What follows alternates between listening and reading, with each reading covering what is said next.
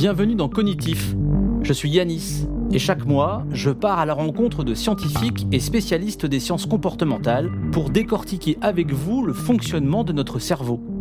Quel rôle tient notre cerveau dans la vie de tous les jours? Est-ce que nous sommes des êtres vivants au contrôle de nos corps? Ou est-ce que c'est notre matière grise qui gère la plupart de nos comportements? Dans ce monde qui oscille entre crise sanitaire et écologique, entre individualisme et comportement normatif, je pars d'exemples quotidiens pour mieux comprendre mes agissements futurs. Ça y est, nous sommes en 2021. Bye bye 2020. Cette année restera marquée dans nos mémoires, vous en conviendrez. En ce qui me concerne, je sais déjà que ces 12 derniers mois vont changer mes comportements. Je ne suis plus du tout le même. Et je pense que vous aussi, vous êtes dans la même situation. Bah si, si, avouez-le. Enfin, vous vous rendez compte de ce que l'on a traversé, de ce qu'on a enduré même? Partout sur le territoire français. La fermeture, à compter de ce soir minuit, les regroupements extérieurs, les réunions familiales, de tous les lieux recevant du public, se promener, euh, retrouver ses amis dans le parc, euh, dans la rue, non indispensable à la vie du pays. Du jour au lendemain, il a fallu qu'on arrête de sortir entre amis. Plus question d'aller au cinéma, au théâtre.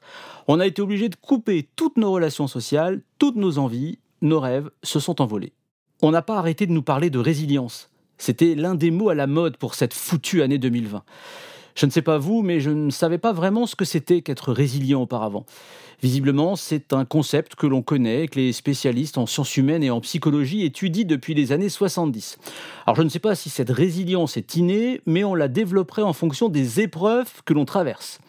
Et des épreuves, on sait maintenant ce que c'est après l'année qu'on vient de vivre. Il a bien fallu s'adapter à ce qui nous est arrivé euh, sans prévenir. Et ça, ça nous a complètement changé. En tout cas moi, c'est sûr, je ne suis plus le même. De tous ces changements qui ont modifié nos vies, nos comportements, je vous propose qu'on en parle ensemble chaque mois.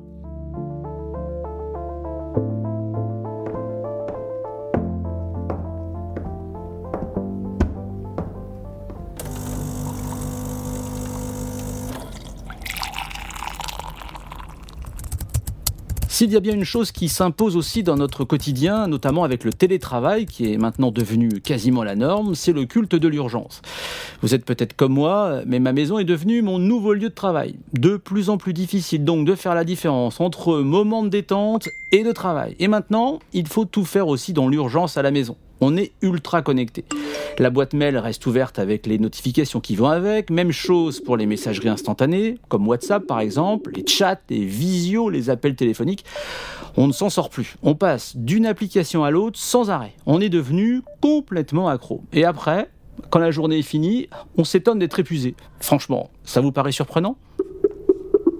Alors c'est vrai que nous étions hyper connectés avant la crise sanitaire, mais avec le télétravail et les confinements, notre cerveau était encore plus en surchauffe. D'ailleurs, une étude de la revue Nature, publiée en octobre 2020, nous alerte sur notre attention qui s'effondre. Tout ça me fait aussi penser à un confrère journaliste, Guy Birembaum. En 2015, il a sorti un livre, Vous m'avez manqué, dans lequel il témoigne de son burn-out. Il raconte comment il a été esclave de son portable. Un appel, une notification, nos enfants qui nous parlent, une conversation avec un ami, des courses à faire dont on ne se souviendra pas. Nous sommes entraînés dans une spirale de vitesse infernale. Il faut tout faire dans l'urgence. À peine une tâche commencée, il faut l'arrêter pour en faire une autre et revenir sur la précédente.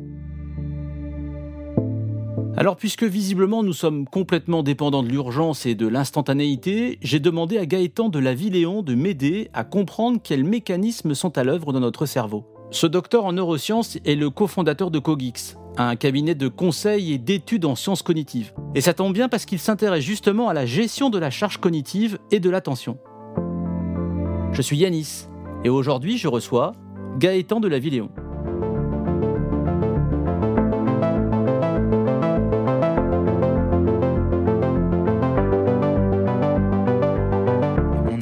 Peut-être à un point dans lequel on peut se dire ça n'est jamais arrivé avant.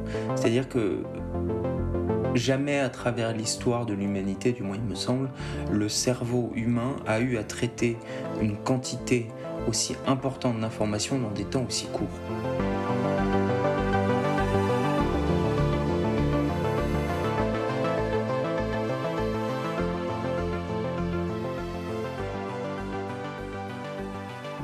Bombardé d'informations du matin jusqu'au soir. Et euh, ces informations se succèdent à une vitesse folle. Et surtout on nous demande de réagir face à ces informations, que ce soit sur les réseaux sociaux par exemple ou au travail, euh, où il va falloir effectivement maintenant prendre des décisions très rapidement, les partager extrêmement rapidement, se positionner sur des avis, faire suivre des tâches en même temps. On le voit aujourd'hui avec le télétravail où on peut être de chez nous connecté à, quatre tâches différentes via euh, six, six, canaux de communication différents à travers des équipes qui, qui peuvent être réparties sur tout le territoire. Et finalement, cette course en avant, en termes de vitesse, on peut se demander si notre cerveau a été fait pour, euh, a été évolué de, de manière à, le supporter. Ça, c'est une première chose. La, la deuxième, c'est que cette course en avant et donc de fait l'augmentation du nombre d'informations qu'on demande à notre cerveau de traiter sur un temps donné, parce que si j'essaie d'aller plus vite aujourd'hui, je vais traiter plus d'informations, euh, ça peut provoquer ce qu'on appelle un état de surcharge mentale, de surcharge cognitive, c'est-à-dire que notre cerveau, finalement, il est limité, il ne peut pas traiter autant d'informations qu'on le souhaite. Euh, c'est une limite intrinsèque, universelle. Euh, notamment une limite de ce qu'on appelle la mémoire de travail, qui est le premier espace de stockage et de traitement des informations dans notre cerveau.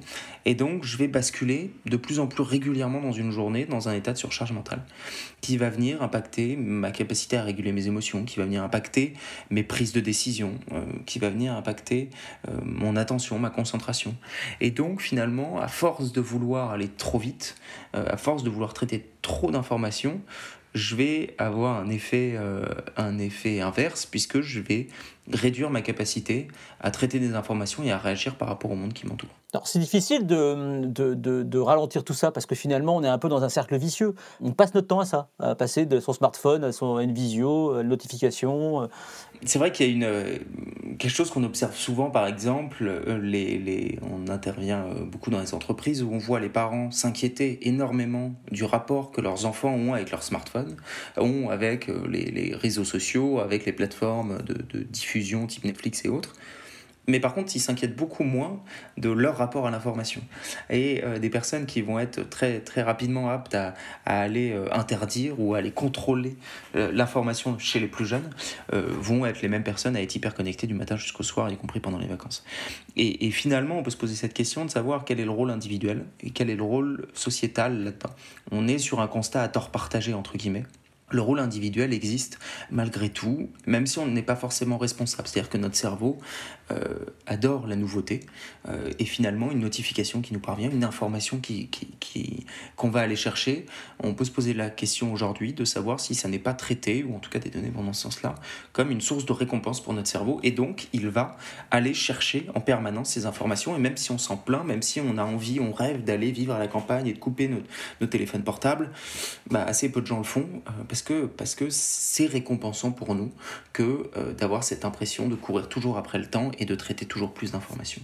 Ça, c'est une chose. Maintenant, il y, a aussi un rôle des sociétés, un rôle de la société et des entreprises. On parle aujourd'hui beaucoup d'économie de l'attention. Euh, un certain nombre d'acteurs, Google, Apple, Facebook, les, fameux GAFA et d'autres, euh, mettent toutes leurs ressources pour concevoir des outils euh, numériques, des outils digitaux qui vont venir capter notre attention le plus rapidement et le plus longtemps possible, euh, pour qu'on passe finalement plus de temps à traiter plus d'informations toujours et, toujours et toujours. Donc ces organisations jouent évidemment un rôle.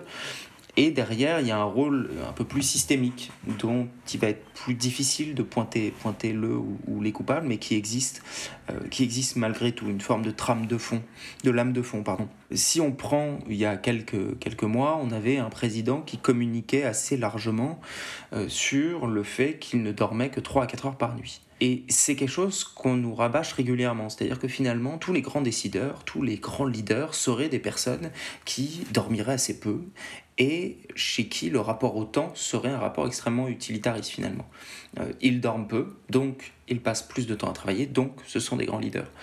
Euh, d'une part, on ne nous montre pas toutes ces personnes qui sont des leaders et qui dorment 9, 10 heures, 10 heures par nuit, c'est-à-dire que qui sont ces personnes qui finalement réussissent à s'écouter et prennent le temps nécessaire en fonction de leurs propres besoins. Ça, c'est une chose. Et, et, et d'autre part, toutes les données en, neurosciences, en tout cas beaucoup de données en neurosciences, de, des 20, 20, dernières années, nous montrent à quel point le sommeil est un moment dans lequel notre cerveau va continuer à manipuler des informations et va venir consolider notre mémoire, va venir euh, créer des nouvelles associations qui vont permettre de faire émerger des nouvelles idées. Et, si je prends cet exemple du sommeil, c'est qu'il est à l'opposé de la tendance actuelle, qui nous voudrait justement qu'il faut euh, toujours travailler plus, qu'il faut toujours euh, être productif, même quand on est confiné, il faut absolument être productif, arriver à euh, apprendre, apprendre à jouer de la guitare, apprendre des nouvelles recettes de cuisine, apprendre neuf langues, etc. Alors que finalement, le sommeil, ce temps d'oisiveté en apparence totale, est un temps dans lequel les données en neurosciences nous montrent qu'il est extrêmement utile et extrêmement riche. Et du coup, ça nous amène à se poser la question de se dire, mais finalement, tous ces moments qui aujourd'hui ne sont pas valorisés dans la société, qui aujourd'hui ne sont pas reconnus, qui aujourd'hui ne sont pas comptabilisés, est-ce que ce ne sont pas des temps qui sont euh, particulièrement nécessaires? Euh, D'une part pour notre santé, les données le montrent, un manque de sommeil, ça va être des risques d'Alzheimer plus importants, etc mais aussi de façon très cynique pour notre productivité. Euh, est-ce que la société, même la société la plus, euh, la plus capitaliste et qui voudrait qu'on produise en permanence des richesses, est-ce que cette société n'aurait pas intérêt à nous dire finalement ralentissez un petit peu? Et, je pense que là, on arrive à un point où euh, la société dans son ensemble et les sociétés doivent prendre conscience de ça. Elles doivent prendre conscience que aller toujours plus vite, euh, ça n'est pas mieux faire et ça n'est pas provoquer euh, et générer forcément plus de richesse.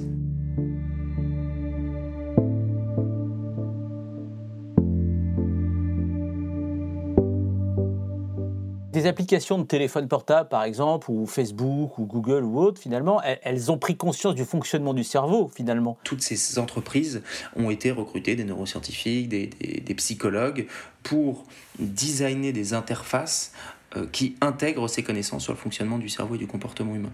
Euh, par exemple, il y a quelques années, on a vu sur les réseaux sociaux euh, apparaître une fonction, une fonctionnalité dans laquelle les vidéos se déclenchent automatiquement. Lorsque vous scrollez et que vous passez sur une vidéo, maintenant vous n'avez plus besoin d'appuyer sur play, elle se déclenche automatiquement. Cette fonctionnalité repose sur le fait que notre attention est automatiquement captée par les mouvements. Et donc si vous voyez une vidéo se lancer, vous allez rester quelques secondes de plus. Tous les messages de type like, de, type cœur, de type euh, flamme euh, et j'en passe sur les applications reposent sur notre besoin de reconnaissance sociale toutes les données en psychologie cognitive, en cognition sociale, nous montrent que nous sommes des animaux sociaux et que même isolés depuis chez nous, finalement, recevoir un cœur, recevoir, recevoir une flamme ou tout autre type de message, un pouce levé, euh, va venir provoquer une récompense chez nous et donc on va associer finalement l'usage de cette plateforme à quelque chose de récompensant et de positif et donc on va y rester un petit peu plus. Ce que faisait déjà très bien les, publicitaires avant, ce que faisaient très bien les médias avant, qui vendaient du temps de cerveau disponible. Aujourd'hui, les réseaux sociaux le font avec des moyens euh, beaucoup plus importants et avec une intégration des connaissances sur le fonctionnement du cerveau et du comportement humain. La question qu'on peut se poser, c'est, euh, ou en tout cas qu'on est, et aujourd'hui on est de plus en plus d'experts en sciences cognitives à, aller dans ce champ-là, c'est est-ce que ces connaissances ne peuvent pas être utilisées au contraire pour euh, donner plus de liberté, plus d'autonomie aux individus, plus d'esprit critique, plutôt que de les asservir, entre guillemets, même si le mot est fort, à des, à des outils numériques? Alors, qu'est-ce qui se passe concrètement dans notre cerveau si, par exemple, on, lit un, article sur le web, qu'en même temps on répond, euh, on, met un j'aime sur, euh, sur son application euh, sur Facebook ou sur Instagram, qu'on fait plusieurs choses en même temps C'est quoi le risque finalement? Il, se passe quoi à ce moment-là? Alors, ce qui se passe à ce moment-là, c'est que notre attention, en fait, ne, ne va pas se partager entre différentes, différentes informations. Elle va, on ne fait pas, notre cerveau ne fait pas de multitasking, ne fait pas de multitâche, il fait du ce qu'on appelle du task switching plutôt, c'est-à-dire qu'il va alterner d'une tâche à une autre, sauf qu'il va essayer de le faire extrêmement rapidement. Et donc, à chaque fois que notre attention va se déporter d'un endroit pour aller vers un autre, de mon téléphone portable vers mon ordinateur, vers, mon, vers la personne qui se trouve à côté de moi, et que je fais ça 300 fois dans l'heure, à chaque fois, ça va être de l'énergie qui va être dépensée inutilement. C'est comme si, pour vous donner une comparaison, c'est comme si à chaque fois, euh, vous perdiez un petit peu, à chaque passage, vous perdez un petit peu d'énergie. Et, et donc, d'une part, il va y avoir une fatigue plus importante, même si paradoxalement vous n'allez pas forcément le ressentir, parce qu'il peut y avoir un côté motivant et un côté récompensant. Euh, et ça peut aussi générer ce fameux état de surcharge dont je parlais tout à l'heure, avec, euh, avec derrière des prises de décision qui seront moins bonnes, moins bonne régulation des émotions, etc. Donc ça va avoir beaucoup de coûts finalement pour le, le traitement de la tâche qu'on essaie de faire. C'est quelque chose dont on a aujourd'hui, heureusement, assez pris conscience sur la conduite automobile. Euh, lorsqu'on est à 130 km/h sur l'autoroute, euh, de moins en moins nous viendrait à l'idée euh, d'écrire un texto. pourtant, ça, on le fait tous les jours en permanence euh, lorsqu'on on, essaie de faire deux choses en même temps. À 130 km/h, le risque, il est beaucoup trop important puisque c'est l'accident et potentiellement l'accident mortel qui peut arriver. Effectivement, dans notre société de tous les jours, il y a moins de risques euh, lorsqu'on essaie d'être sur des réseaux sociaux et, de travailler en même temps. mais pour notre cerveau, c'est exactement le même phénomène qui se passe et donc je vais finalement réaliser chaque tâche moins bien que si je les faisais de manière, de manière isolée il faut le plus possible séquencer ces activités euh, au sein de la journée. Avant, c'était, on avait un séquencement de fait. C'est-à-dire que j'avais pas de technologie, donc je pouvais pas être en même temps euh, au champ et en même temps en train de lire le journal et en même temps en train de parler avec euh, mon compagnon ou ma compagne. Aujourd'hui, je peux faire les trois en même temps. Je peux travailler, je peux m'informer sur, sur l'actualité et je peux discuter avec, avec des proches. Il faut revenir un petit peu en arrière, c'est-à-dire sans, sans, sans parler de décroissance, sans parler de ralentissement, mais en tout cas euh, remettre des barrières entre les activités, entre les espaces, les temps, les actions qu'on a tout au long de la journée pour permettre à notre cerveau finalement de d'allouer toutes ses ressources uniquement à une activité. Si cette activité vaut euh, la peine que vous y passiez du temps, autant bien le faire.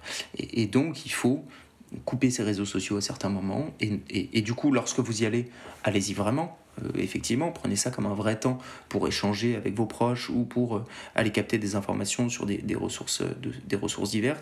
Il faut avoir des temps qui sont alloués uniquement à la vie personnelle dans lequel on ne va pas travailler. Ça, on, le voit, on a bien vu les risques avec le confinement, avec le télétravail prolongé. Il faut absolument remettre des barrières. Euh, la société pousse, nous pousse aujourd'hui à, et nos modes de vie à faire éclater toutes les barrières. En réalité, il faut petit à petit, à un niveau individuel et collectif, remettre des barrières et donc accepter de ralentir à certains moments euh, en se disant maintenant finalement je suis dans une sphère, là je suis dans ma sphère personnelle, ce mail je ne le lirai que dans 15 ou 20 minutes ou, ou que demain. Euh, on, peut tout et tout se poser la question de se dire finalement cette, cette information à laquelle j'ai envie de répondre tout de suite, si je ne la traitais que dans deux heures, le monde ne s'arrêterait pas de tourner, on ne perdrait pas notre boulot, nos amis ne nous en voudraient pas. Euh, donc, est-ce que ça vaut pas le coup de, de, la retarder, de la retarder de quelques heures? Après, il y a aussi le fait qu'on n'utilise pas forcément tous les moyens euh, qu'on a à notre disposition à bon escient non plus. Le mail, le téléphone, tout est un peu noyé aujourd'hui. Il y a, derrière en plus un enjeu effectivement d'usage de, euh, de tous ces outils-là. C'est un peu le millefeuille, c'est-à-dire qu'on rajoute des outils sur des outils et finalement on se retrouve à discuter avec une même personne via Facebook puis ensuite via un mail puis ensuite via, euh, via, via un Slack ou autre donc il faut se poser la question des usages qu'on a euh, sur différents outils et des fonctionnalités de ces outils. Réduire le nombre de, canaux d'information et de circulation de l'information ne ne peut pas être ne peut pas être quelque chose de négatif. Et en fait tout ce, tout ce dont on vient de dire en fait ça nous rend ça peut nous rendre irascibles et impatients de plus en plus du coup puisqu'on ne peut pas imaginer par exemple de couper son téléphone rien que de ne pas l'avoir déjà euh, peut-être auprès de nous on a du mal mais ça veut dire qu'en fait à terme on peut on peut devenir euh, irascible euh, être un peu plus énervé que d'habitude ou pas forcément avoir le, sang-froid dont on devrait faire preuve ça, ça peut avoir ça comme incidence. C'est pas quelque chose d'irrémédiable mais effectivement on peut on peut émettre l'hypothèse et on l'observe par exemple d'avoir des, des d'anxiété accrus sur des personnes qui n'auraient plus de batterie sur leur téléphone ou, plus de réseau. Donc euh, de plus en plus de données vont, dans ce sens-là et, nous alertent sur le fait qu'à force de s'habituer à être abreuvé en permanence d'informations, finalement, euh, le moment où cette information s'arrête, on, se retrouve, euh, on se retrouve dans un état désagréable.